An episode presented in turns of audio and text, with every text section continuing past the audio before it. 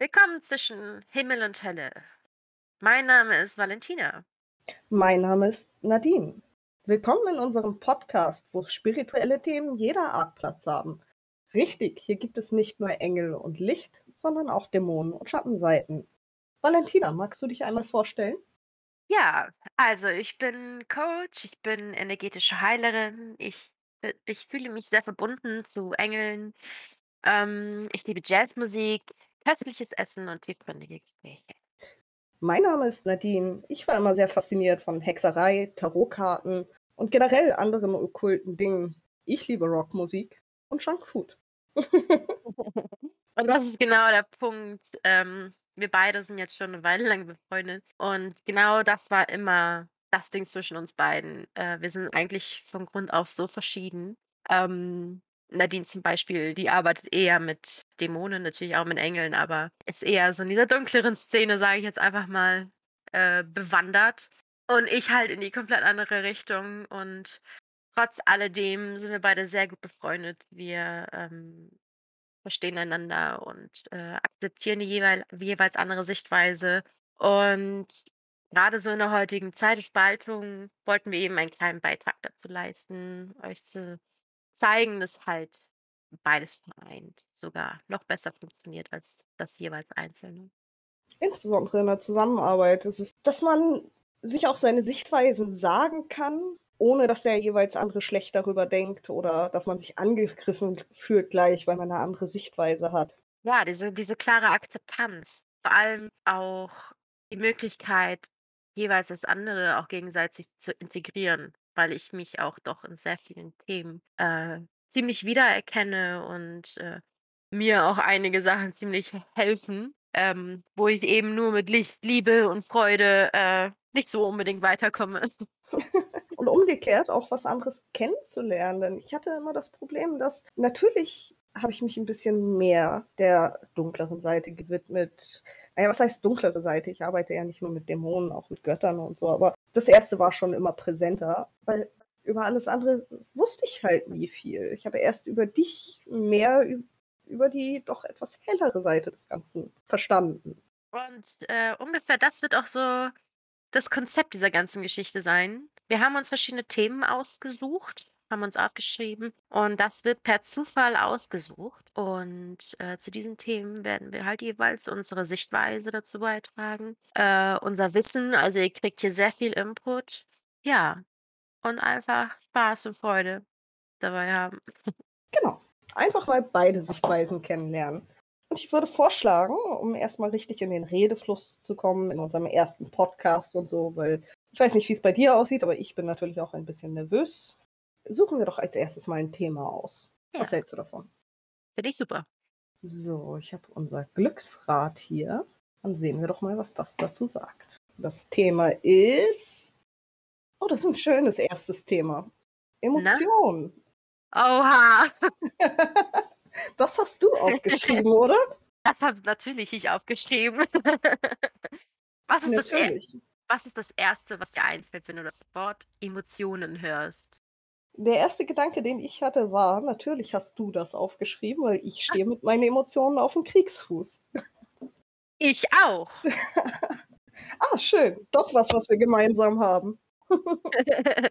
ich stehe, selbstverständlich, stehe ich mit meinen äh, Emotionen auf Kriegsfuß. Also, ich arbeite unfassbar viel an meinen Emotionen und mit meinen Emotionen. Äh, vor allem, weil ich eine Person bin, die ähm, es eigentlich immer gelehrt bekommen hat, absolut zu verdrängen. Und witzigerweise haben wir ja vorhin auch äh, privat noch darüber gesprochen, dass sobald ich sehr emotional werde, also jetzt im Sinne von Trauer oder Wut oder ähnliches, ähm, dann verstumme ich. Also ich, ich kann dann wirklich, ich kriege kein Wort mehr raus. Es geht einfach nicht. Und ich bin dementsprechend auf Kriegsfuß mit meinen Emotionen, weil ich mich wirklich dann da rein versetze und mich dann doch ähm, ja, damit auseinandersetze, um diese Emotionen zu fühlen und sie dann gehen lassen zu können. Ja, ich stehe mit meinen Emotionen ebenso auf dem Kriegsfuß. Allerdings, das mit dem Stumm, Verstummen, deutsche Sprache, mit dem Verstummen finde ich recht interessant. Das habe ich gar nicht so. Ich spreche nur nicht das aus, was ich aussprechen sollte. Ich bin dann mehr so, ich spreche alles andere aus, wenn ich beispielsweise wütend bin, was ich nicht aussprechen sollte. Mhm. Weil's einfach nur im Grunde mehr schadet als hilft, anstatt das mal auszusprechen, was helfen würde. Und das ist ja eigentlich genau der Punkt. Das ist ja man redet dann immer so um den heißen Brei herum. Ich ich kenne das auch und man verheddert sich in in dieser ganzen Geschichte, um den heißen Brei herumzureden, dass man am Ende dann eigentlich selber gar nicht weiß: „Worum geht's mir jetzt eigentlich wirklich?“ Und solange na ja, solange man nicht an den Punkt gekommen ist, zu erfahren: „Was will ich hier eigentlich? Worum geht's hier mir hier wirklich?“ Und da kann man sich wirklich drin verlieren. Also, es ist wirklich wie 'n Labyrinth. Da hat das innere Kind es wirklich drauf, uns echt in die Irre zu führen. Aber so entstehen ja auch so viele Krankheiten, weil E Emotionen es steckt schon in dem Wort drinne, E wie Energie und Motion wie Bewegung. Also, es ist äh, im Endeffekt sind Emotionen Energien, die ja in unserem Körper gelangen. Und, ähm, wenn wir diese Emotionen verdrängen oder festhalten, dann setzt sie sich früher oder später dann in unserem in unserem Körper fest. Und so entstehen halt auch unter anderem Krankheiten. Und es passiert dann so lange, bis wir dann irgendwann im Leben gezwungen sind, uns damit auseinanderzusetzen. Also, ob wir wollen oder nicht, es es wir werden uns mit diesen Sachen auseinandersetzen müssen. Ja, du hast da grade 'n interessanten Punkt angesprochen, nämlich, äh, nicht zu wissen, was man will. Das ist auch immer 'n sehr großes Problem. Ich weiß meistens nicht, was ich will. Egal, ob es positiv oder negativ ist. Man weiß ja halt auch immer am besten, was man nicht will. Ja, richtig, das weiß ich immer. Aber das ist ja weißt du, wenn wir jetzt so zum Beispiel Thema manifestieren, wenn wir jetzt darin dann musst du ja auch ganz klar definieren, was du willst. Ich meine, wenn du zum Beispiel in in einem Taxi sitzt und der Taxifahrer fragt dich: „Na, wo willst du hin?“ „Ja, also, ich will nicht nach Hamburg.“ „Ja, okay. Wo wo willst du denn hin?“ „Ja, auf auf gar keinen Fall nach Mallorca, also, ne.“ „Äh, okay, aber wo willst du hin?“ „Ja, auch nicht nach Berlin, also, das ne?“ Dann ist es auch klar, dass da irgendwie nix zustande kommt. Da muss man, glaube ich, echt einfach, ähm, wirklich sich diese diese Zeit auch dafür nehmen und auch sich diese Ruhe dafür nehmen, zu wirklich mal aufzuschreiben oder wirklich sich mal Gedanken zu machen: „Wie stelle ich mir denn jetzt eigentlich die Situation vor, die ich haben will? Wie wie was will ich überhaupt? Wenn wenn wenn es niemanden auf dieser Erde gibt, was wäre denn das, was ich wirklich will?“ Aber es wurde uns nie beigebracht. Wir denken teilweise ja auch, dass wir uns diese Zeit gar nicht nehmen dürfen, ne? Wir wir wir sind dann immer in diesem, äh, wie war das, Flee-and-Fight-Modus, wo wir dann denken, wir müssen jetzt ganz schnell reagieren und dann passiert sowieso der größte Scheiß. Ja, ich hatte eben meinen Gedanken, der ist wieder weg. Zum Thema Taxi. Ach so, genau, das ist aber auch 'n bisschen einfacher, weil es ist 'n physisches Ziel, das man erreichen möchte. Ebenso wie bei Manifestationen zum Beispiel. Das ist 'n physisches Ziel, das du dir verbildlichen kannst. Emotionen sind so schwer vorzustellen, wenn man sie grade nicht hat. Das ist wahr. Es ist allgemein sehr schwer, sich das vorzustellen, was man noch nie was man eigentlich nicht kennt. Deswegen bleiben wir ja auch meistens immer so in in unserem kleinen Kästchen von dem, was wir eigentlich kennen. Weil es ist ja das andere ist ja unbekannt. Man weiß ja nicht, wie's wie es ist. Man weiß nicht, wie's sich anfühlt. Ja, und der Mensch hat von Natur aus Angst vor Unbekanntem und vor Veränderung. Ja. Das ist auch immer so 'n schwieriges Thema, Veränderung. Meistens wollen wir gar nicht wirklich aus unseren Emotionen raus, wenn's uns schon länger schlecht geht, weil wir viel zu viel Angst vor der Ja. Veränderung haben. Wir haben unsere Gewohnheit, unseren Trotz, selbst wenn der noch so übel ist. So kommt es ja beispielsweise auch, äh, viel dazu, dass, ähm, toxische Beziehungen nicht beendet werden, weil man hat Angst vor dem, was Boah, bei passiert. toxischen Beziehungen, da habe ich meine ganz persönliche Meinung zu. Also, Oha. Die Natur, das Universum sucht ja immer 'n Ausgleich. Und das beste Beispiel sind Narzissten und Empathen. Weil Narzissten und Empathen, die treffen meistens immer aufeinander. Weil Narzissten ja die ernähren sich ja nicht nicht von der universellen Quelle quasi. Also, die, ähm, sind eigentlich völlig abgekapselt von von von ja, die stehen halt wirklich nur für sich und die lieben nur sich und es gibt nur sie selbst in diesem in diesem ganzen Ding und ernähren sich von der Energie anderer. Aber Empathen sind ja genau das Gegenteil. Sprich, die sind ja auch so verbunden mit der Quelle, weil sie jedem Menschen auf dieser Welt alles von ihrer Energie geben. Weißt du? Die sind ständig verbunden mit jedem und allem und verlieren aber sich selber.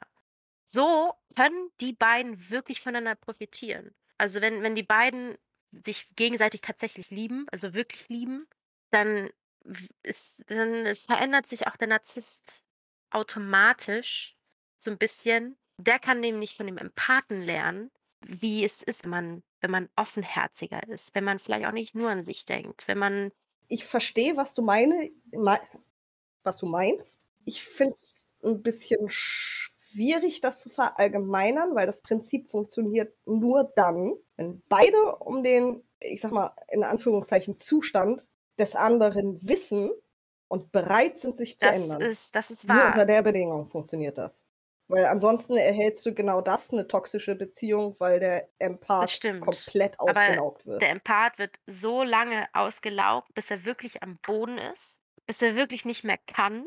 Und diese Veränderung von von dem Empathen, dass dieser Empath anfängt, sich selber zu lieben, ähm, der muss ja nicht unbedingt innerhalb der Beziehung stattfinden, sondern es reicht allein schon der Akt, dass dieser Narzisst in dem Leben des des Empathen drinnen ist, diesen diesen Empathen so lange dann ausnimmt, erniedrigt, klein hält und es fühlt sich scheiße an.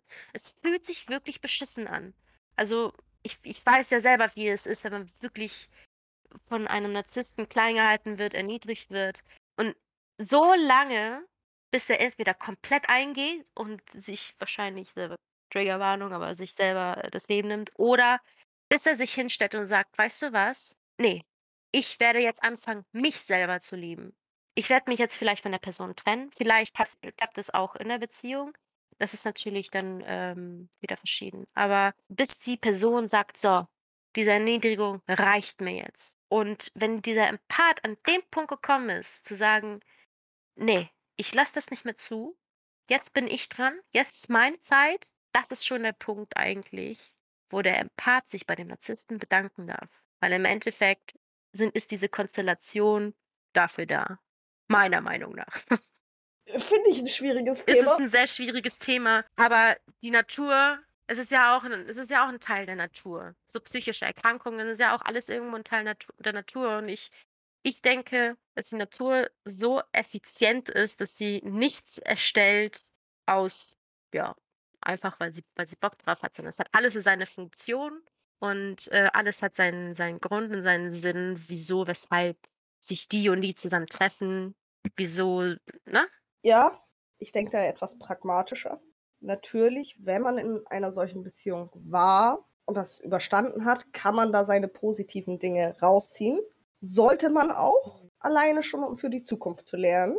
Aber tut mir leid, der Part in der Beziehung, der den anderen so klein gehalten hat und so, äh, von oben drauf gehauen hat, gehört an den Eiern oder Eierstöcken Ich denke mir, die die ich denke mir, die kriegen schon ihre Rechnung. Also, die werden irgendwann so vereinsamen, weil keiner mehr mit denen was zu tun haben will.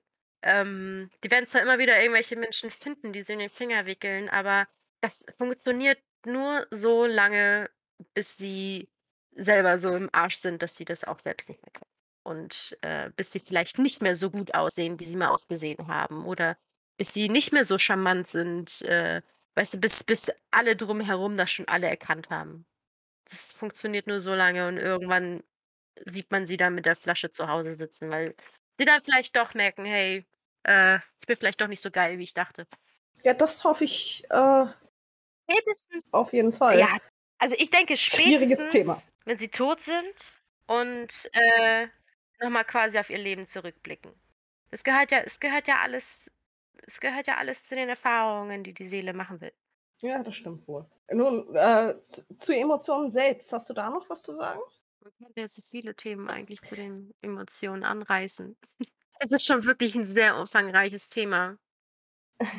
Ja, mir mir fehlte immer irgendwie 'ne direkte Verbindung zu meinen Emotionen. Also, im Sinne von, ich kann sie zwar meistens fühlen, aber zuordnen kannst du vergessen Also, du kannst das nicht zuordnen in Wut und Ja. Trauer oder? Äh, doch, ich sage mal so die großen Emotionen, Wut, Trauer, insbesondere die negativen, aber auch, äh, Glück auch noch, aber da hört's dann bei mir auch wieder auf. Und dann insbesondere das Warum. Warum bin ich jetzt eigentlich wütend? Keine Ahnung, weil ich wütend bin. Die Frage ist dann aber auch, also mir ähm, fehlt ich meine, ja, Emotionen kann man ja kommen und gehen lassen. Das ist ja im Endeffekt der Sinn der ganzen Geschichte, die Emotionen kommen und gehen zu lassen. Hä hältst du diese Emotionen denn fest, einfach weil du wissen willst, warum? Hältst du diese Emotionen überhaupt fest? Nein. Also, du fühlst sie und nein. sagst: „Okay, tschüss.“ Ich bin eigentlich eher das Gegenteil. Ich versuche sie dann meistens loszuwerden. Hm. Also zumindest das negative Emo funktioniert dann Emotionen. wahrscheinlich noch weniger, grade weil du versuchst, sie loszuwerden. Genau, weil dann kommt Frust. Ah, okay. Ja, verstehe. Dieses Loswerden. Warum wollen wir eigentlich diese negativen Emotionen loswerden? Weil sie uns impulsiv und schwerer zu kontrollieren machen. Von uns Ja. selbst. Also in meinem Fall zumindest. Wenn ich wütend bin, dann habe ich eine wesentlich niedrigere Hm. Impulskontrolle. Und das ist für mich selbst unschön, für alle in meinem Umkreis aber auch. Hi, Nadine aus dem Edit hier. Hier hat leider mein Mikro kurz versagt und ich möchte einmal erwähnen, dass ich an dieser Stelle explizit erwähnt habe, dass ich nicht gewalttätig gegenüber Menschen we- werde, damit es da keine Missverständnisse gibt. Auch gegenüber Menschen. Ich habe schon öfter unsere Fliesen verprügelt, ja. ja, äh, als, als mein Vater damals gestorben ist, habe ich mir an unserer Toilette äh, die Knöchel Das wusste ich gar nicht. geprellt. Das hast du mir gar nicht erzählt. Ja, mir tat, mir tat zwei Wochen die rechte Hand weh. Ich konnte kaum was festhalten am Anfang, weil ich Mhm. so heftig gegen die Toilette geschlagen habe in dem Moment, als wir wieder zu Hause Ja, waren. die diese Emotion wollte einen Ausdruck verleihen. Ja, und ich wusste, in dem Fall war es ja nicht mal Wut, es war Trauer.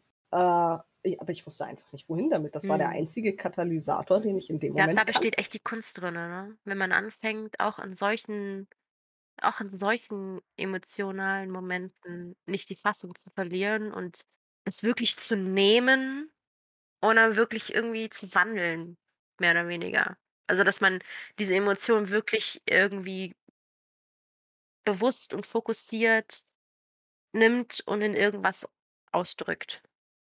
Richtig, und das, das kann ich zumindest für den Moment partout noch nicht. Hm. Weswegen ich dann immer versuche, die Emotionen loszuwerden. Ich bin nicht fähig, die in was Produktives zu stecken. Es gibt ja genug Leute, die dann erzählen, ja, wenn sie wütend oder tra gerade Trauer, wenn sie traurig sind, dann kanalisieren sie das in Gemälde oder sonst Ja, was. was aber auch richtig schwierig ist, weil du ich habe ne ich habe nämlich tatsächlich vor Kurzem mit 'ner Ja. Freundin von mir gesprochen. Die hat mir dann erzählt, ähm, die produktivsten und schönsten Dinge in ihrem Leben sind aus Leid entstanden. Ja, und das hört man halt Ja, nur nur das unheimlich Problem viel, ist, gerade bei Künstlern zum dadurch, dass sie ja Beispiel. nur diese Art und Weise kennen, aus Leid etwas zu produzieren, ziehen sie sich in ihr Leben ständig irgendein Leid, um aus diesem Leid etwas zu erschaffen. Die Idee, ähm, das mal so 'n bisschen umzuprogrammieren, Ja. um zu sagen: „Okay, ich erschaffe ab jetzt aus der größten Freude.“ Und so ziehe ich immer wieder weiter Freude an weil ich ja aus meiner Freude die größten und schönsten Sachen erschaffe. Oh, ich musste grad an Doctor Who denken. Du hast die Serie nie gesehen, oder? Ja. Aber die die haben 'ne Folge über Van Gogh. Da kam, äh, 'n Spruch, ich kriege den ich kriege den nicht zitiert grade, aber etwas in der Art von wegen, äh, der hat die Lebensfreude der Welt aus dem größten Leid gemalt. Äh, beziehungsweise hat aus dem größten Leid Ja. heraus die Lebensfreude der Welt eingefangen. Ja, oh, ich kriege Ja, jedes Mal das Heulen, ja wenn ich daran denke. ich meine irgendwo passt das auch schon. Ich meine, du kannst ja auch nicht dich selber malen, ohne dass du dich jemals gesehen hast. Sprich, wenn du aus deinem Körper treten würdest und dich erst sehen würdest, dann könntest du dich selber malen. Mal wenn es keine Spiegel gäbe auf der Welt. Aber ich glaube mir, ich kann Das mir auch mit Spiegel nicht selber malen. Obwohl, wenn du das nicht kannst, wer dann? Nadine hat übrigens, äh, unser Profilbild Äh gezeichnet. Mal das muss mal erwähnt werden. Ähm, total genial. Also, wenn jemand malen kann, dann Nadine. Ich finde das voll Das niedlich, ist so das Bild. Das ist wirklich ein absolut grandioses Bild geworden. Ja, man muss erst aus der ganzen Sache raustreten, um es, glaube ich, von außen auch beobachten zu können. Ja, das mag sein. Wie gehst du denn mit negativen Mhm. Emotionen um? Ja, momentan ist es tatsächlich noch so, ich, ähm, verdränge so lange also, ich ich ich rutsche manchmal echt in diese toxische Spiritualität rein. Dieses: „Alles ist gut, alles ist toll, alles ist schön, alles ist Licht, alles ist Liebe, bla bla bla.“ Ne, versuche so auch mit mit Affirmation ich versuche es mir dann alles auch schön zu reden. So lange, bis es mir wirklich um beide Ohren gehauen wird und ich halt wirklich, ähm, für mich explodiere, eigentlich eher implodiere. Also, es passiert alles eher im Inneren. Das ist das ist wirklich für mich 'n Lernprozess momentan, das auch wirklich zu Ausdruck zu bringen, es wirklich auszusprechen, mit das mit anderen zu teilen, weil ich bisher halt immer nur für andere da war. Ich habe mich selber immer zurückgestellt. Ähm, ich habe immer versucht, eher andere zu retten und anderen zu helfen und emotional für andere da zu sein, äh, weil ja auch immer alle zu mir kommen. Die ich ich ich brauche nicht mal was sagen und die Leute erzählen mir schon ihre Lebensgeschichte. Und, äh, so habe ich das eher gelernt, ja, das ist ja, eher zu implodieren und mich zurückzuziehen. Aber es ist ich ich habe wirklich vor und, ähm, ich mache auch kleine Baby-Steps, dass ich das wirklich auch zum Ausdruck bringe. Also, auch mit mit meinem Verlobten darüber spreche, vielleicht mit Freunden darüber spreche. Ja, diese Emotionen wirklich auch mal rauslasse und sie wirklich empfinde. Ich finde, das ist das ist auch so 'n wichtiger Punkt. Diese Emotion will empfunden werden. Sie kommt ja aus einem bestimmten Grund. Und, ähm, sie will einem ja auch was sagen. Und man kann nur zuhören, wenn man's dann auch wirklich entweder ausspricht oder aufschreibt oder aufmalt oder was auch immer. Es kann so viele Art und Weisen haben, wie wie man sich da wie man die Emotionen ausdrücken kann. Das stimmt. Wo du grade die toxische Spiritualität ansprachst, da ist aber dein Fehler ja relativ minimal, weil im Grunde alles, was du machen müsstest, wäre statt dir zu sagen: „Alles ist gut“, zu sagen: „Alles wird gut“, und es wäre schon gar nicht mehr so toxisch. Ja, das stimmt. Das ist wahr. Das Problem ist ja auch wirklich nur dieses, äh eben dieses Akzeptieren, dass es grade eben nicht alles Friede, Freude, Sonnenschein ist. Genau. Zwar zu wissen, dass es das eigentlich ist, weil im Grunde genommen fehlt mir ja in dem Moment so nix. Meistens sind das ja halt Momente, wo ich dann wirklich zu Hause bin, in Sicherheit. Ich habe Essen zu Hause, ich habe Trinken zu Hause, ich habe meine Liebsten zu Hause, ne? Es sind ja immer Mhm. meistens sind's ja solche Momente bei mir persönlich. Das heißt, in dem Moment, im im Hier und Jetzt ist quasi alles gut, aber in meinem Inneren ist es nicht in nicht in Ordnung. Und das sich einzugestehen und zu sagen: „Es ist halt auch manchmal einfach scheiße.“ Das gehört halt auch Mhm. dazu. Das sch das ist ja, hast du recht. Richtig. Stattdessen einfach mal sagen: „Alles wird wieder gut.“ Ja. Wollen wir noch 'n Thema ziehen? Gerne. Dann schauen wir mal auf unser Glücksrad. Es dreht sich, es dreht sich, es dreht sich. Oh, bei dem Thema waren wir schon kurzzeitig. Manifestation. Nadine, wie manifestierst du? Manifestierst du überhaupt? Ähm, ich versuche es. Ich habe es ja doch, ich habe es ich ich habe um einen Job gebeten. Ich habe einen gefunden. Er ist nicht perfekt, aber ich habe einen. Beziehungsweise worum ich eigentlich gebeten habe, war mehr Geld, aber okay. Das eine kommt nicht ohne das andere. Das ist wahr. Ähm. Was mal 'ne andere Frage, ähm, oder 'ne genauere Frage. Was verstehst du unter Manifestation? Eine Manifestation ist in meinen Augen, wenn du etwas mit deiner reinen Willenskraft bewirkst. Das bedeutet nicht, du stellst dir etwas vor, beispielsweise ein neues Haus. Plötzlich wird es dir in den Schoß geschmissen, aber es kann dir zum Beispiel helfen, die Kraft zu finden, das Geld dafür zu verdienen oder einen neuen Weg äh, einen neuen Weg eröffnen, wie du an dieses Ziel kommen kannst oder, oder, oder. Es kann viele verschiedene Formen haben. Ja, gehe ich ziemlich mit, ja. In meinem Fall kam's halt in Form eines Jobs und Kundschaft beim Tarotlesen.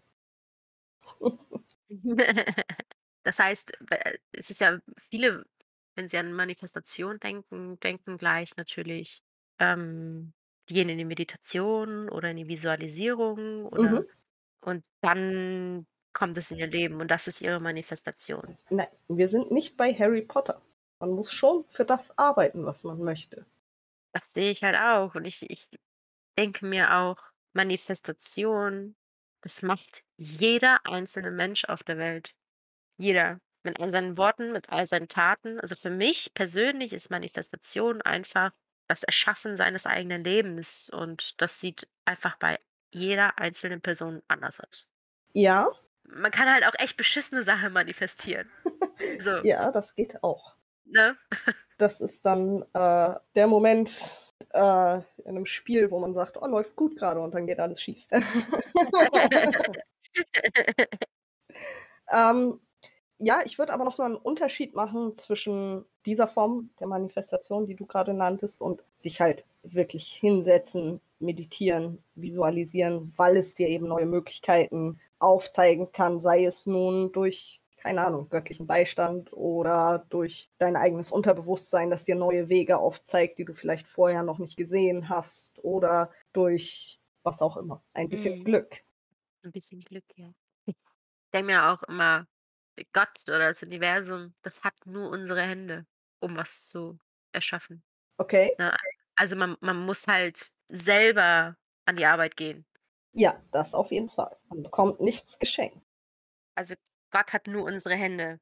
Sprich, er hat ja so an sich keine materielle Form, sondern er kann ja nur durch uns hier etwas auf au in in der Materie was bewirken. Sprich, wir müssen ja selber an die Arbeit gehen, wir müssen selber unsere Hände benutzen, um etwas in unserem Leben zu bewirken. Klar fällt einiges gefühlt in den Schoß, aber das kommt auch nur, weil wir uns dann dementsprechend auch dafür öffnen. Ja, ich weiß, was du meinst. Ich hatte gerade den Gedanken, ich gehe da nicht ganz mit, aber ich kann noch nicht genau festmachen, warum. Vielleicht, äh, stört dich das Wort Gott? Kann ich mir nicht vorstellen. Ich habe nichts gegen Götter.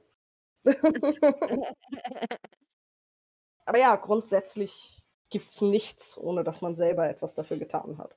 Ja, ich auch so. Das kann die kleinste Sache sein.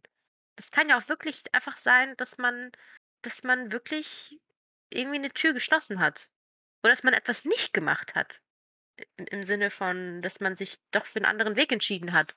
Sagt: „Okay, das Kapitel ist für mich beendet.“ Allein das kann schon der Grund sein für eine Manifestation. Ja. Ja, das sehe ich ähnlich. So viel dazu. Dazu. Wir wenn wir in der Geschwindigkeit weitermachen, kriegen wir unsere Themen heute durch. Nadine, wir müssen wir müssen tiefgründiger werden. Das waren jetzt noch keine Themen, bei denen ich so sehr tiefgründig werden kann. Vielleicht haben wir ja beim nächsten Mal Glück. Ja, Soll ich mal Okay. schauen, was das Rad sagt? mach mal. Rad des Schicksals sagt. Uh, Kräuter.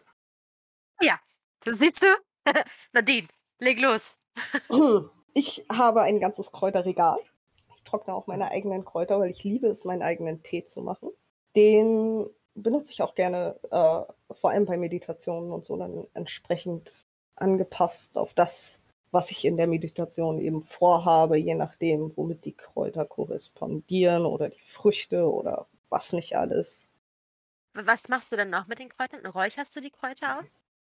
Bestimmte Kräuter, nicht alles, weil äh, wir haben Katzen im Haus und nicht alle Kräuter. Ich meine, wenn ich wirklich Kräuter räuchere, schmeiße ich die sowieso raus. Aber selbst wenn ich das Fenster öffne, bleibt es eine Weile im Raum und nicht alles ist äh, tierfreundlich, sage ich mal.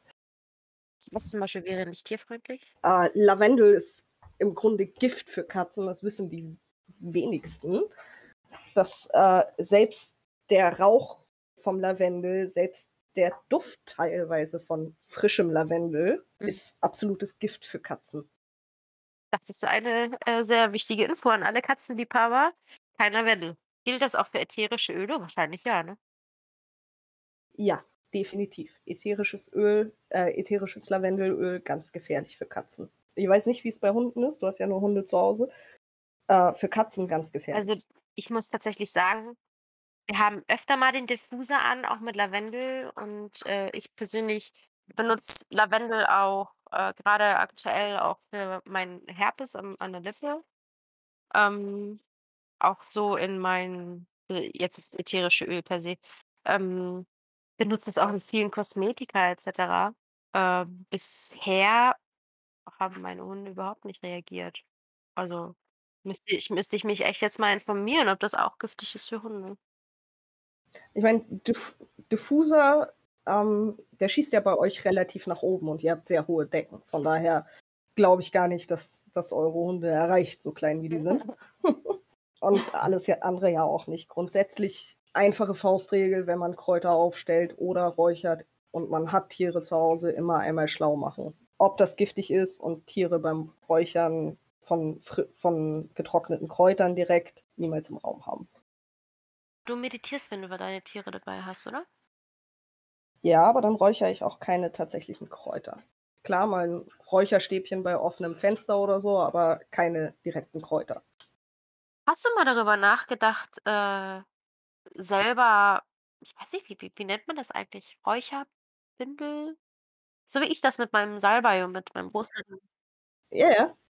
Ich weiß gar nicht, wie das geht. Das könntest du mir vielleicht bei Gelegenheit mal zeigen. Das wäre sehr interessant. Ja, ich habe ich habe ganz ehrlich, ich habe das auch ganz intuitiv gemacht. Also, ich habe ich schneide mir die Kräuter im Garten. Den Salbei, den ich dir auch gegeben hatte, den habe ich aus Rhodos. Den habe ich Mhm. auch einfach einfach zusammengelegt, so eng wie möglich und irgendwie zusammengebunden. Echt? Das Ding sieht so professionell aus. Aber echt? Ja, danke. Aber was ich furchtbar gerne mache, ist mir selbst Badesalze oder Peelings mit Kräutern und Früchten zu machen. Weil ich habe ja den Dörrautomaten zu Hause. Ich kann mir ja Kräuter und Früchte und alles zu Hause selber trocknen. Kann man auch ohne Dörrautomat. Mit geht aber schneller. Ich glaube, man sollte auch, äh, nicht in der Sonne trocknen, Nee, oder? nicht direkt in der Sonne, nee. Ja, und, und mit 'm Dörrautomat so 'n paar Kräuter dauern 'ne Stunde, dann sind die trocken. Gut ist.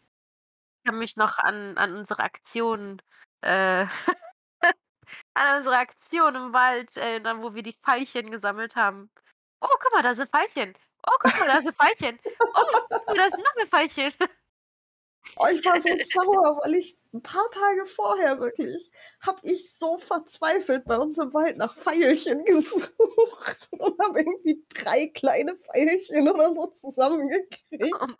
Aber ich finde, wir könnten das dieses Jahr auch wieder machen, dass wir auch Bin mal wieder ja, Äh, äh, Bärlauch pflücken auch. Ich habe zwar noch Bärlauchsalz, aber insbesondere die eingelegten Bärlauchknospen waren echt gut. Ja, das stimmt. Ähm, ja, wie gesagt, ich mache mir da gerne, äh, Badesalze oder Peelings raus. 'N Peeling ist auch ganz einfach se selbst zu machen aus, ähm, Rohrzucker, Honig, Öl und 'n paar Kräutern. Bekommt ihr 'n besseres Peeling, als was ihr teilweise im Laden gekauft bekommt. Aber sehr rau, also nicht bei empfindlicher Haut zu empfehlen.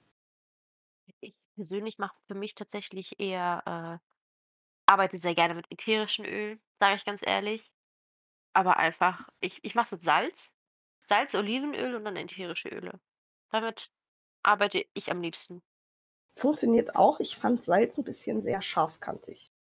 Ja, das ist wahr und man sollte das auch auf gar keinen Fall benutzen, wenn man sich grade frisch rasiert hat. Ja. Kann ich mir vorstellen. Schlechte Erfahrungen gemacht? Ja. Vor allem, äh, bloß nicht in der Sauna. Beziehungsweise im Dampfbad. Ich war mal ich weiß gar nicht, wo das war. Ich glaube, äh, in der Nähe von Lübeck. Da ist so 'n ja, so 'n so 'n Hotel und da hast du so 'nen Wellnessbereich, da kannst du auch so hingehen. Mhm. Und, äh, da waren wir in so 'ner Dampfsauna, glaube ich, war das oder 'ner normalen Sauna. Und da kam halt 'n Mitarbeiter, es war 'ne 90 Grad Sauna. Die haben uns 'n Peeling gegeben und die haben auch noch explizit gesagt: „Wenn Sie frisch rasierte Beine haben oder Ähnliches, nicht da drauf machen.“ Was macht Valentina? Sie hört nicht darauf und macht das auf ihre frisch rasierten Beine. In 'ne Wunderschön. 90 Grad Sauna. Das hat, äh das war das, äh, war schmerzhaft. Ja, Zucker ist auch, was das angeht, ein wenig sanfter.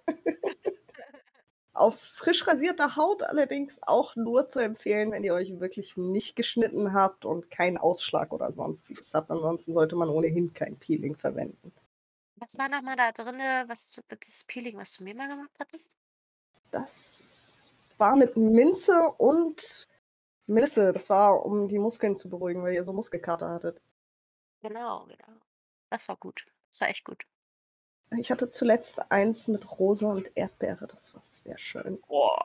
Ich Getrocknet liebe ja, ich Ja. liebe ja Rosen. Also, Frische Rosen kann ich überhaupt nicht mit. Beziehungsweise ich würde gerne, aber ich kriege Kopfschmerzen von dem Geruch. okay.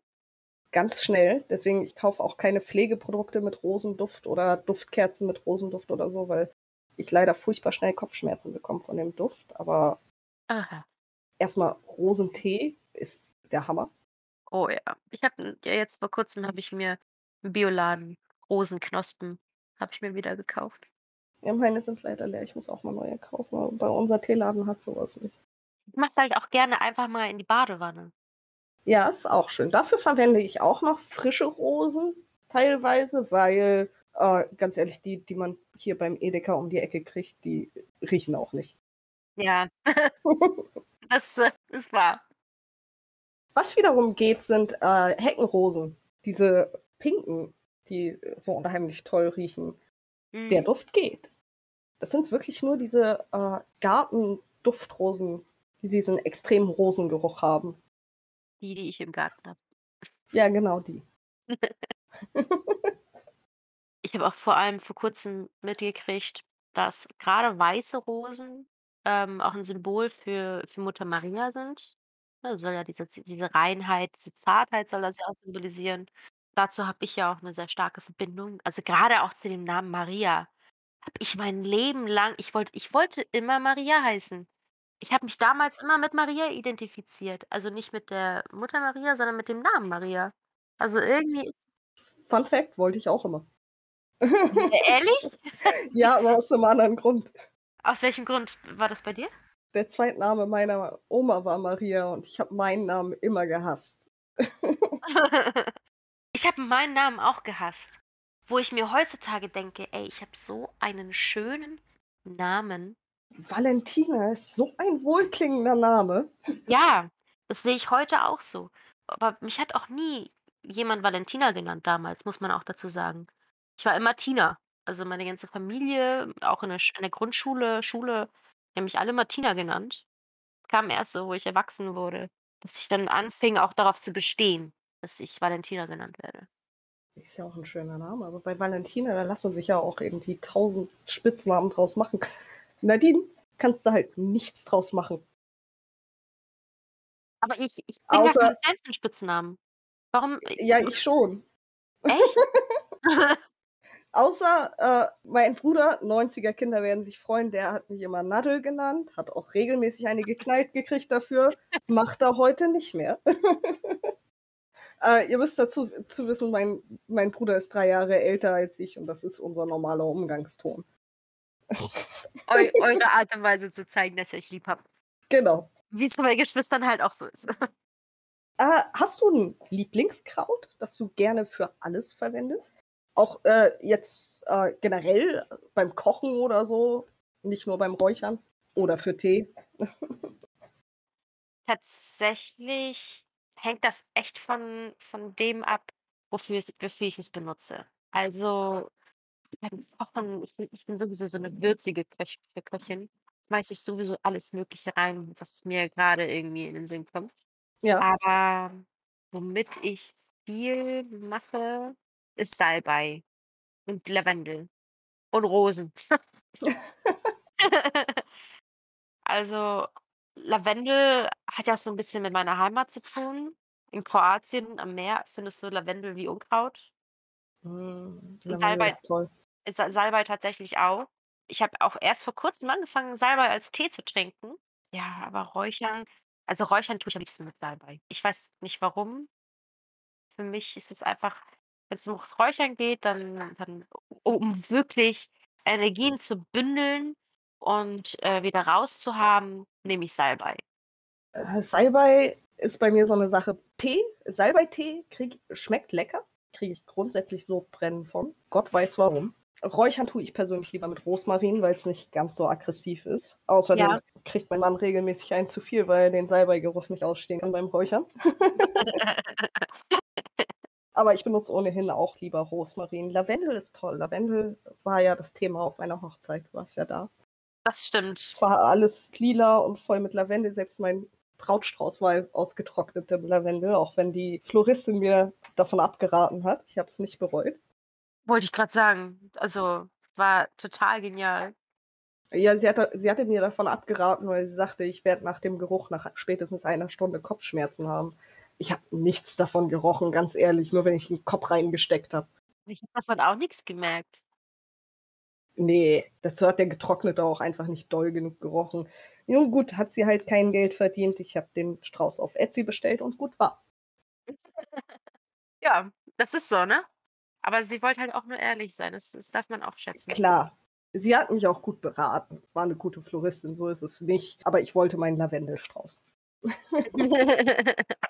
Außerdem fand ich das auch sehr schön, die Idee mit den getrockneten Blumen, weil so brauchst du so kannst du den Wochen und Monate vorher bestellen, brauchst dir keine Gedanken drum machen.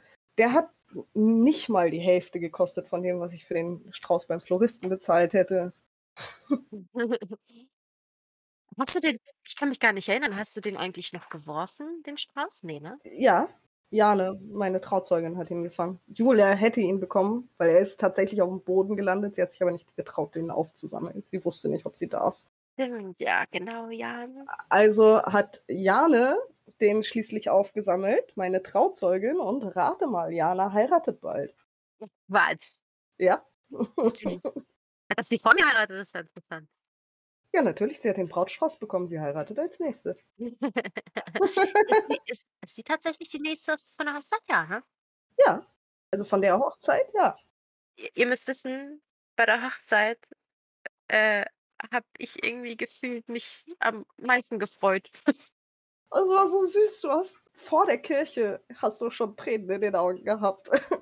Ich kann mich an dieses Bild erinnern, wo du wo wir halt vor der Kirche, äh, fotografiert worden sind und ich dich umarme und du so 'n riesen Strahlen im Gesicht habe nach Motto: „Yay!“ Und du so: „Yay!“ Das war so süß. Ja, ich war einfach nur tierisch nervös. Ja. Dann auch noch ich im Kleid. Ich habe schon gesagt, auf Janes Hochzeit gehe ich im Anzug. Ich meine, du bist ja sowieso ziemlich oder recht introvertiert. Ich glaube, der Tequila, der hat dir ganz gut getan. Oh, dein Mann und der Tequila, ey. Oh, der hat mich abgefüllt. Und wir sind ja noch am selben Morgen quasi um, ich glaube, 3 oder 4 oder so. Genau, stimmt. Wir sind um 3:00 sind wir los von der Hochzeit. Marc war stockbesoffen. Dann sind wir um 3:30 nach Hause gekommen und um 4 sind wir mit meinen Eltern los nach Kroatien im Auto. Wir standen am nächsten Tag auf der Matte, haben das gan die komplette Halle aufgeräumt und geputzt mit Miri und Chris zusammen und sind dann in der Nacht los beziehungsweise wollten in der Nacht los in die Flitterwochen. Wir sind ja nicht losgekommen, weil mein Vater seinen Pass nicht gefunden hat. Haben die dich noch mal abgeholt oder wie? Ich hatte dich ja noch nach Hause gefahren. Du hast mich nach Hause gefahren? Wir sind morgens sind wir in die Halle. Ja, das war schön. Lavendelthema. Lavendel, ja.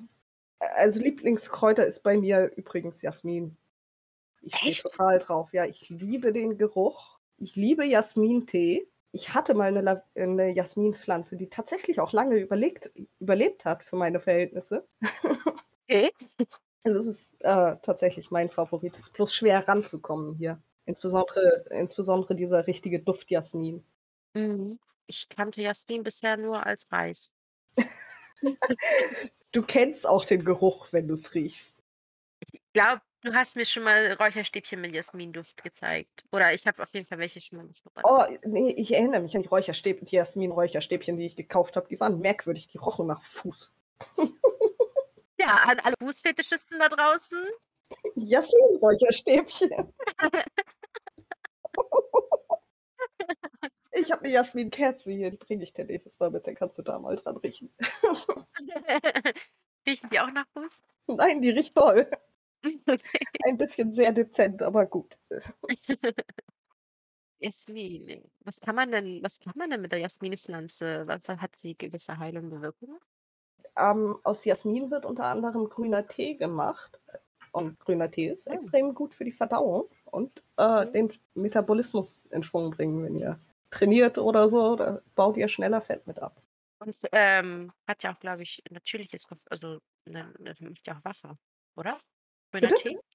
Grüner Tee hat ja auch 'n gewissen Anteil an, äh Koffein, oder bin ich der Meinung. Also, es macht ja Tein ist es beim Tee und grüner Tee hat tatsächlich sehr wenig davon. Tatsächlich? Ja, schwarzer Tee hat am meisten, Rooibos meine ich am zweitmeisten und grüner Tee meine ich am wenigsten. Ich bin mir jetzt nicht hundertprozentig sicher. Wenn ihr sicher wollen sicher gehen wollt, googelt das. Also, ich ich meine, grüner Tee zusammen mit weißem Tee und so hat da noch am wenigsten. Deswegen sollen Kinder ja zum Beispiel auch keinen schwarzen Tee trinken oder Eistee, weil da oft schwarzer Tee drin ist. Wenn wir auch grade so bei bei Stoffwechsel sind Tees, ähm ich habe so 'n so 'ne Mischung aus Brennnessel Mhm. Ähm, Löwenzahn und Artischocke. Tee? Ähm, okay, tatsächlich nicht Tee, Okay. aber so so so so 'n ja, steht hier steht wässriger Pflanzenauszug, weil Brennnessel zum Beispiel das Blut reinigt. Das ist so 'ne ganz so 'ne ganz gute Kombi, wenn, ähm grade auch so Artischocke und und Löwenzahn, die haben ja auch viele Bitterstoffe. Das heißt, die lösen auch so viel aus der Leber raus und reinigen auch die Nieren, genau wie Brennnessel halt auch. Ist ja sehr, ähm, entwässernd, Brennnessel und dem und, äh, ja, nimmt so die ganzen Giftstoffe aus dem Blut raus. Es tut tatsächlich ganz gut, immer mal wieder so 'ne Kur mit mit Bitterstoffen, wenn man sich vielleicht nicht so gut ernährt. Äh, das das tut echt gut. Also, es ist schon erstaunlich, was das was das mit dem mit dem Körper so anstellt. Ja, könnte ich ja nicht durchziehen. Ich war grad auch, äh, äh ich habe nachgefragt eben, weil ich war ein wenig verwirrt von der Vorstellung von Artischockentee. Gut, dass das nicht der Fall war. ne. Ne, das, ähm, dies ja, so 'n Auszug aus der Pflanze. Mhm. Ja, i ich habe auch wir haben im Laden immer dieses ah, diesen Aloe-Vera-Saft. Ja. Das Zeug soll ja unheimlich gesund sein. Echt? Ja, ich komme aber gegen die Vorstellung nicht an, weil da ist Aloe-Vera-Gel tatsächlich drin. Jetzt stell dir mal diese Konsistenz im Mund vor, wenn du am Trinken bist und du hast da so 'n Glibberkram auf einmal im Mund. Also, ich persönlich trinke diesen Saft nicht diesen puren Aloe-Vera-Saft, aber, ähm, es Ja. gibt ja diese Flaschen mit äh, es gibt ja mit Erdbeer, mit Mango, mit mit also, mit Ja. was für Geschmacksrichtungen auch immer. Bei dem bin ich mir nicht so sicher, wie gesund das ist, aber da sind ja auch diese Stückchen drinne. Ja. Und ich liebe diesen Saft. Echt? Ah. Weil, äh, ich meine, wir haben nur wirklich diesen puren Aloe-Vera-Saft da. Da ist nichts anderes drin, das ist nur Aloe Vera und Glibberkram. Ja, das das weiß ich tatsächlich nicht, wie's schmeckt, aber mit den anderen Geschmacksrichtungen ich liebe es auch auf diesem weil es ist es ist zwar glibberig, aber doch bissfest. Also, es ist es ist ganz interessant. Also, wenn man wenn man allgemein Säfte mit, äh, Stückchen auch drinnen mag, dann mag man das bestimmt auch. Vielleicht soll ich den doch mal probieren. Aber es ist wirklich man hasst es oder man liebt es. Also, ich kann mir ich ich kann das total nachvollziehen, äh, wenn man diese Konsistenz wenn man sich so davor ekelt, weil es sieht auch im 1. Moment echt 'n bisschen widerlich aus, aber es ist ich ich ich liebe diesen Saft. Der schmeckt einfach so gut. Ja, man hasst es oder man liebt es. Das gilt ja für vieles. Ja. Apropos, wo wir grade schon bei Favoriten waren, gibt es ein Kraut bei dir oder eine Pflanze oder so, auf die du gar nicht kannst? Die ich gar nicht kann. Müsste ich jetzt echt nachdenken. Ich überbrücke mal die Zeit und sage schon mal, bei mir ist es Anis. Ich komme da nicht mit klar, weil das riecht nach Lakritz und Lakritz kommt direkt aus den tiefsten Tiefen der Hölle. Dann müsstest du's doch eigentlich mögen. Dann wäre das doch eigentlich genau deins, Nadine. Touché. Du weißt, was ich meine. Ja, ich weiß, was du meinst. Oh ja, doch. Nelken. Echt? Oh. Ich liebe Nelken. Wo du wo du Anis sagtest, da kam mir ne, ne. Ah, das ist faszinierend. Das, äh viele Menschen haben das mit diesen Lebkuchengewürzen. Es ist entweder Anis oder Nelken oder Kümmel. Genau, genau aus aus diesen also, Nelken frisch in der Natur rieche ich total gerne dran, aber so in diesem in diesem in diesem Gewürz, ne. Ach, Nelken räuchere ich auch regelmäßig hier. Wobei bei Anis ich persönlich liebe Lakritz und ich ich habe tatsächlich, ähm, von einer Arbeitskollegin einen Lakritztee empfohlen bekommen. Das ist 'n Kräutertee. Der ist total geil, weil er so 'ne richtig natürliche Süße hat. Da sind auch so auch ich weiß nicht, vielleicht weißt du, wie der wie die heißt? Ähm, da ist auch eine lilane lilane Blüte mit drinne, die Sind's Veilchen? ne, es ist nicht es ist es nicht. Ist es nicht. Die hat kann man, wenn man wenn man sie isst, hat ist sie wirklich süß. Ja, weil, äh, Veilchen sind eigentlich süß, deswegen dachte ich da direkt dran. Ja, es sind keine Veilchen. Dann weiß ich's auch nicht, tut mir leid. Okay. Der hat mir tatsächlich, bevor ich diesen Tee entdeckt habe, hat mein, äh, kleiner Cousin mir diese Blüten aus'm Garten gebracht. Mhm. Und er war ganz stolz. Oh, das ist so niedlich. Ähm, er hat so einen grünen Daumen und er genießt es, ähm, Pflanzen beim Wachsen zuzuschauen. Er hat wirklich er er liebt diesen Prozess von einen Samen säen, gießen, pflegen und dann entsteht etwas daraus. Also, dass er das quasi dass er das dazu gebracht hat, dass daraus etwas so Tolles wächst. Oh, das ist süß. Meine Lotte liebt nur Blu Blumen pflücken. Ähm, seine Mutter hat mir Äpfel gegeben, also Apfelbäume, so ganz kleine, die er eben ange angezogen, sagt man das so? Mhm. Die er so 'n bisschen hochgezüchtet hat. Er war wirklich zutiefst traurig, dass sie die einfach weggegeben hat, weil das halt seine Babys waren. Ja. Und er fragt heute noch nach den Bäumen. Oh, Ja. süß. Aber wenn das lila Gartenblüten sind, sind's Stiefmütterchen? Ne, ne, auch nicht. Ah, wäre nämlich auch 'ne Veilchenpflanze Ja, gewesen. eben. Ne, die sind die die sehen die sehen anders aus. Ich ich ich bringe das mal in Erfahrung. Mach das mal. Also, du hast 'n Lakritztee bekommen und der ist gut? Der ist richtig gut. Weil er eben, wie gesagt er hat diese natürliche Süße und er schmeckt wirklich wenn du ihn trinkst, schmeckt er nach Kräutertee, aber im Mhm. Nachgang schmeckt es wie Uso, weil da eben Anis mit drinne ist. Kannst das nicht sehen, aber mir hat sich bei beim Gedanken haben sich mir schon die Arme an den Haaren auf die Haare an den Armen aufgestellt. Gott.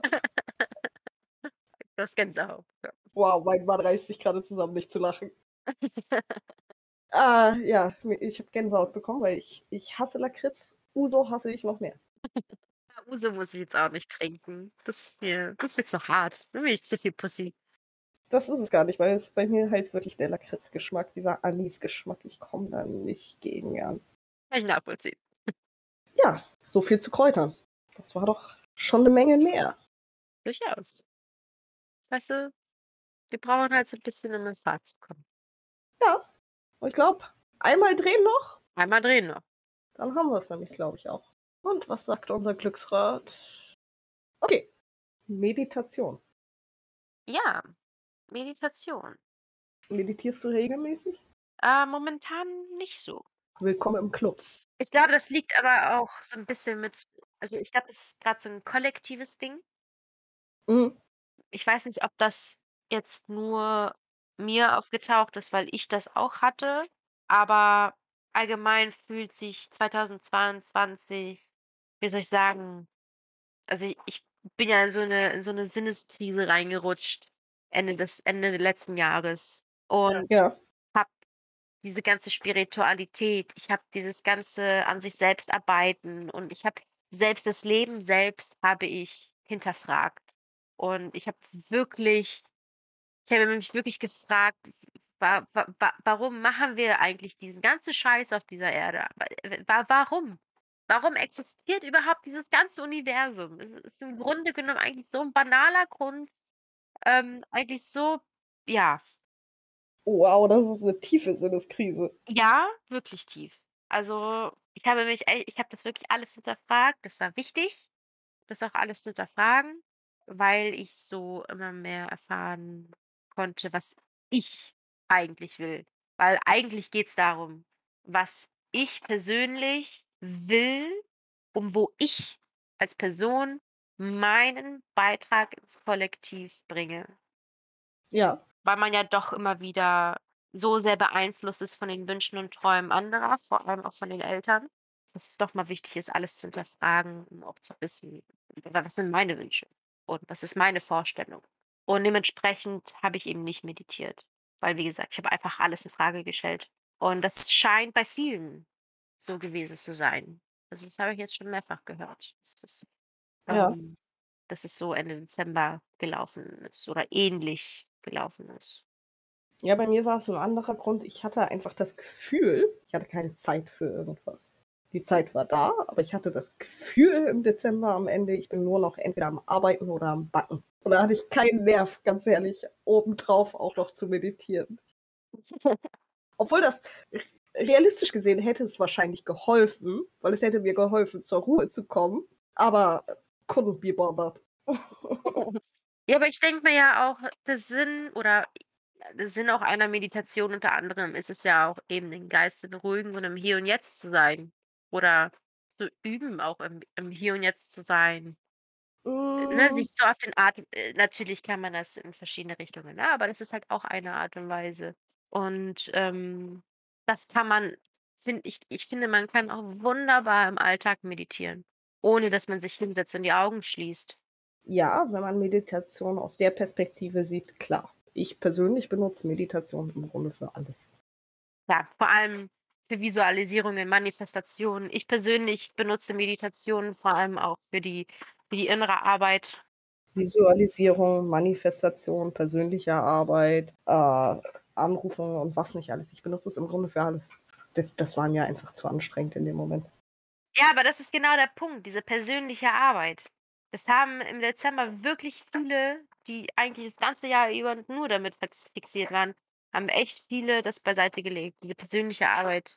Da haben wir gesagt: „Wisst ihr was, Leute? Ey, lasst mich in Ruhe.“ Kann ich voll verstehen. Dezember ist ja auch 'ne stressige Zeit, weil ganz ehrlich, wenn du in Deutschland lebst, selbst wenn du nicht christlich bist, die meisten feiern ja trotzdem Weihnachten. Das ist einfach 'ne stressige Zeit. Ja, vor allem auch emotionale Zeit für viele. Das kommt noch dazu. Das war auch für mich 'ne hoch ich ich war richtig überfordert dieses Jahr, weil's das 1. Weihnachten ohne meinen Vater war. Also, äh, ja, hochemotional. Ja, ja, kann ich verstehen. Bei dir ist es natürlich der Verlust. Bei bei anderen ist es vielleicht, ähm, dieses dieses Zusammentreffen mit der Familie, was ja jetzt natürlich durch Corona auch sehr abflacht, weil man ja natürlich nicht so viele treffen darf. Da freuen sich natürlich auch viele drauf. Aber es ist ja so ein riesen Generationsunterschied mittlerweile. Ja. Die Eltern, Großeltern, die sind ja in einer ganz, ganz, ganz, ganz anderen Zeit aufgewachsen wie wir. Und da ist so ein Riesenabstand und so eine Riesenentwicklung zwischendurch. Die Alten, die kommen da schwer bis gar nicht mit. Und die Neuen und wir, so unsere Generation, ähm, wir sind ja natürlich teilweise voll mit dabei. Und das passt einfach gar nicht. Und wenn du dann noch auf heile Familie und heile Welt machen musst, das stelle ich mir sehr schwierig vor. Also, es ist 'ne große Herausforderung. Das habe ich sowieso noch nicht noch nie verstanden, dieses heile Weltspiel zu Weihnachten. Wenn die Welt vorher nicht heil war, dann ist sie's zu Weihnachten auch nicht plötzlich. Ja, sehe ich auch so. Und es ist für mich nicht echt. Das ist für mich nicht ehrlich. Ne, ist es auch nicht. Deswegen habe ich Weihnachten früher auch immer gehasst, weil's mir einfach um 'n Nerv ging. So jetzt, Ja. äh, mit Kind, muss ich zugeben, lernt man Weihnachten zu lieben, weil's einfach Spaß macht. Aber deswegen ist noch nicht alles Friede, Freude, Eierkuchen. Persönlich liebe die Weihnachtszeit. Also, ich liebe es. Ich liebe das Schmücken, ich liebe die Musik, ich liebe, ähm ich liebe die Kekse, ich liebe das Essen, ich liebe ich liebe diese dieses Gefühl, diese Zeit, diesen diesen Rückzug. Weißt du, das ist alles so es ist es ist alles deutlich dunkler, grade hier im Norden. Ähm, es ist natürlich früh dunkel und, ähm, du kannst einfach zu Hause sein, du kannst es dir muckelig machen, du kannst dir Kerzen anmachen, ähm, schaust dir diese uralten Weihnachtsfilme an, wo wo irgendwie jeder sich lieb hat nach diesem riesengroßen Drama, ne? „Kevin allein zu Hause“ und so 'n Kram. Das ist das das das schmeichelt meinem inneren Kind von vorne bis hinten. Äh, wir haben letztes Jahr äh, war das letztes Jahr? Ich glaube, es war letztes Jahr, haben wir auf die Weihnachtsfilme verzichtet. Wir haben Herr der Ringe geguckt mit unserer Tochter. Fand ich viel besser. Aber das passt auch einfach viel besser zu euch. Ich weiß nicht, ich liebe es, dass alles leuchtet. Ich liebe das Backen und ich liebe Weihnachten mit Kindern, weil die sich so unheimlich freuen. Ich hasse das Wetter. Ich hasse die Kälte. Aber wenn man nicht rausgehen muss, ist doch Aber super. ich musste raus. Ja, aber dann kannst du ja bald auch wieder reingehen. hatte Gott sei Dank keinen Beruf, wo du wo du draußen arbeiten musst. Da hätte ich keinen Bock drauf. Ne, wobei man dazu sagen muss, viele Berufe, die draußen stattfinden, haben im Winter nicht viel zu tun. Das ist ja teilweise echt ein großes Problem für die sogar. Mhm. Aber wir waren bei Meditation.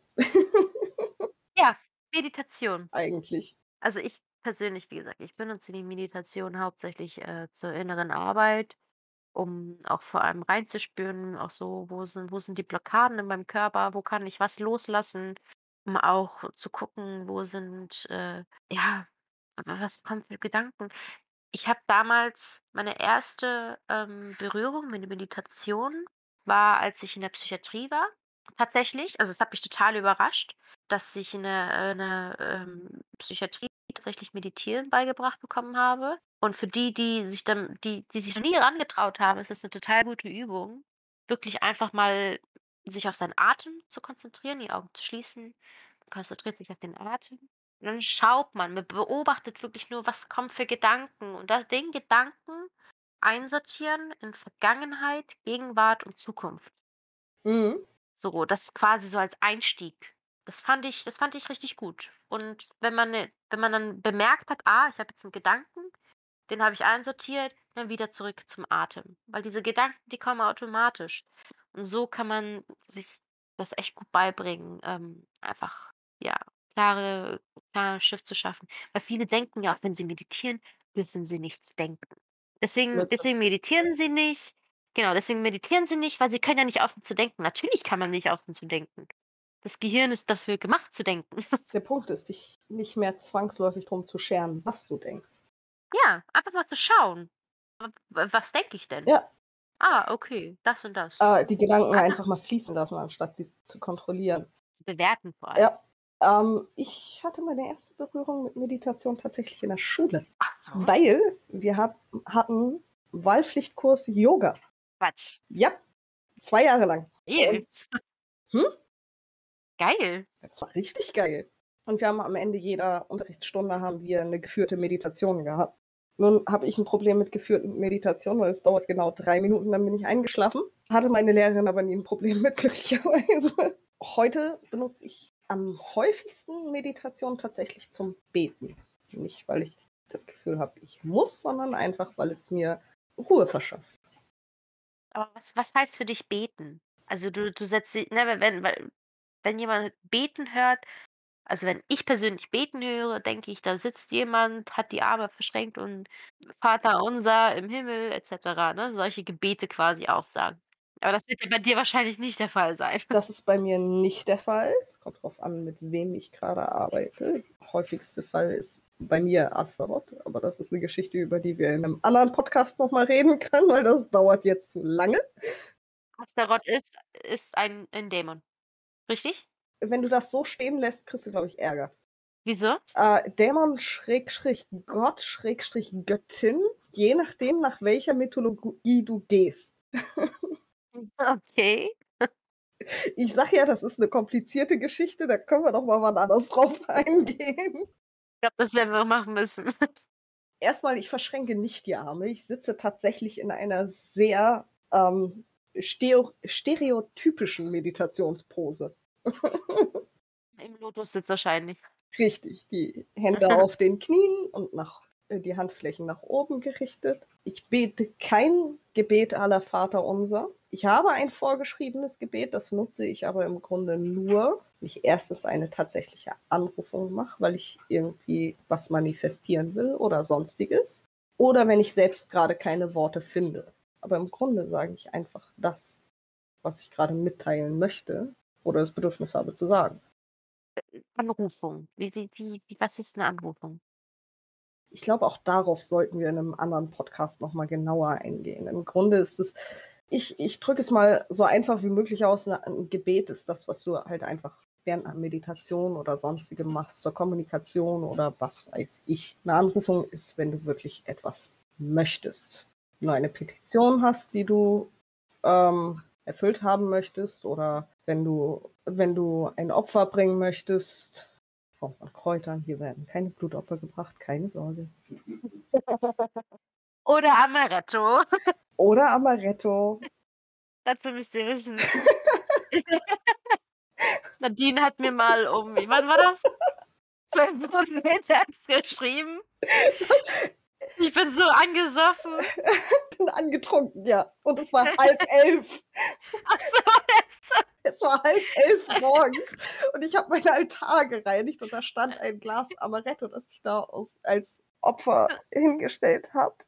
Und ich habe aber auch ganz oft Tee da und was ich tue, wenn Tee da steht, ist am Ende, ich trinke ihn, um ihm den natürlichen Kreislauf wieder zurückzubringen. Ich habe also aus Reflex dieses Glas getrunken um 10:30 morgens auf nüchternem Magen. Das kam nicht gut. Das war echt gut, ja. Das muss ich jedes Mal, wenn ich Amaretto trinke, muss ich daran denken. Da stand auch wieder ein Glas, aber dieses Mal habe ich es abends getrunken und nicht auf nüchternem Magen. Na ja, wie gesagt, 'ne Anrufung ist halt 'n bisschen, ich sage ich ich sage mal, offizieller, wenn du wirklich etwas möchtest.